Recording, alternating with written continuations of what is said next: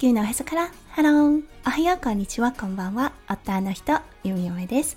このラジオはオーストラリア在住20年となったゆみよめがオーストラリアのこと育児のことそしてパートナーシップについてマクロからマイクロまで幅広くお話しするラジオです。今日もこのラジオに遊びに来てくださってありがとうございます。今日は12月14日木曜日ですね。皆さんどんな木曜日の午後お過ごしでしょうか？はいゆみよめが住んでいるオーストラリアですね。今日は日中最高気温が35度まで上がる予定です。はい、そして例に漏れず今日の夜ですね、風が変わります。はい、なので明日は日中最高気温25度まで下がるとのことで、はい、また10度差の変化ということでね、風邪をひかれる方多いだろうなと容易に想像ができる弓嫁となってます。はい、それでは最初のコーナーネイティブってどう話す？今日の Aussie English。今日のね、ワードは comfort food。です。はい。これ、コンフォート、快適な、そしてフード、食べ物ですね。この2つの単語を合わせると、はい、ちょっとね、ほっとする懐かしい味だったりとか、うん、あの、子供の頃を思い出す味であったりとか、安心する味というような表現がされます。はい、オーストラリアでコンフォートフードというような形で表現すると、お母さんが作ってくれた料理だったりとか、体調を崩した時にね、食べさせてもらった料理っていうような感じで、はい、あの表現がされます。今日のメインテーマだったんですが、それについてお話ししたいと思うので、もしよかったら後半までお付き合いください。はい、それでは今日のメインテーマに移りましょう。今日のメインテーマは、息子くんのコンフォートフードです。はい、それでは今日も元気にゆみゆめラジオをスタートします。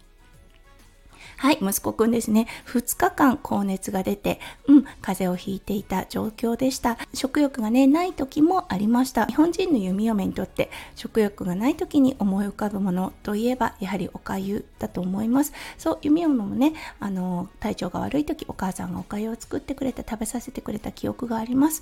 はい、ただですね、最近のね、X で、うん、あの体調が悪い時に子供にあのおかゆだったりうどんを食べさせると十中八九吐くっていう風な内海山のつぶやきかな？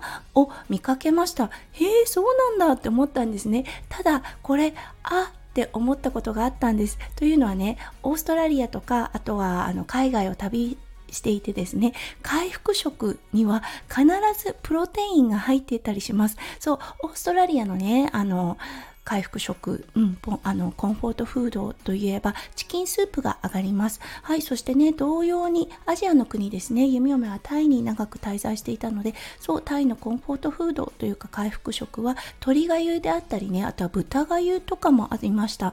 ただね、当時の弓嫁です。体調が悪い時にですね、ただでさえあんまり好きでないあの鶏だったり豚がね、あの胃が弱ってる時に食べたくないなといったような感覚があったんですよね。お米ってなかなか消化できないものですよね。うん、あの結構ね腹持ちがいいとも言われますよね。そうだからお粥にして炊いた状態で消化がしやすいような状態にする。うどんにしてもそうです。小麦はねなかなかお腹の中で消化がされないと言われています。はい、なのであなるほどって夢を持ってしまったんですね。あの体調が悪くて食欲がない時にわざわざお粥であったりうどんを食べさせてしまったら自然な反応で子供が入ってしまうっていうのはあ一理あるかもなって思ったんです。そしてねその方がつぶやいていたのはやはりあの消化のいいタンパク質を食べさせてあげてくださいっていうことを言ってたんですね。食べたければです。はいあのこのとても大事な部分が食べたければタンパク質と言ってたんですよね。ああ面白いなって思ったんです。というのはあのやはりね動物、うん、体調が悪い時じっとしています。何も食べずにじっと自分のね体が回復をしてくれるのを待ちます。そしてから食事というような形ですね。エネルギー補給をします。そうなのでね弓嫁も息子くんが食べたくない時はあいいなと思っていたんです。そうそういうもんかななんて。でこの X のつぶやきを覚えていたので今回だったんですがはいあのチキンスープを作ってみました。そうだけどね息子くん実は食べてくれなかったんです。あれ？そんなもんかと思ったんですね。そうあの準備したけどうん、なかなか食べてくれないというようなことあるあるだと思います。そうそしてね息子くんがなんと食べたいといったものははいステーキでした。うんなんかねお肉が食べたいってそれをリクエストした時結構元気だったんですね。もうねあの体力も戻ってきて食欲ももうめちゃめちゃあるというような状態で。で息子くんに何食べたいって言ったらステーキっていうような元気な答えが返ってきました。そしてね本当に食べるんかな？なんて思っていたんですが実際ね蓋を開けたらものすごく食べていました。はあ面白いなって思ったんです。そう夫翔ちゃんに言わせるとね結構自然な反応なんじゃない？自分がね必要なもの子供は一番よく分かってると思うよっていうような返答が返ってきました。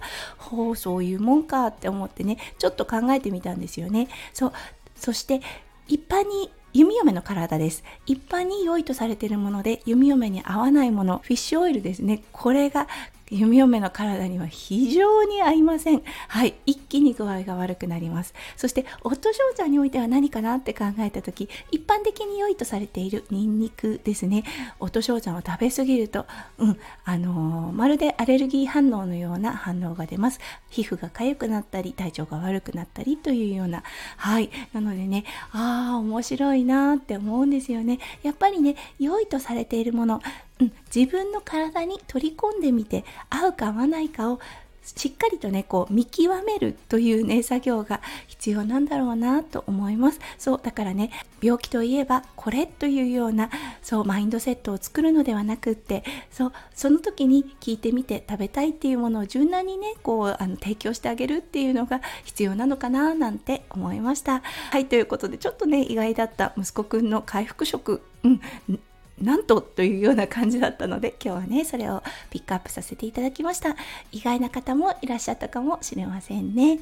はいということで今日も最後まで聞いてくださって本当にありがとうございました。皆さんの一日がキラキラがいっぱいいっぱい詰まった素敵な素敵なものでありますよう弓嫁心からお祈りいたしております。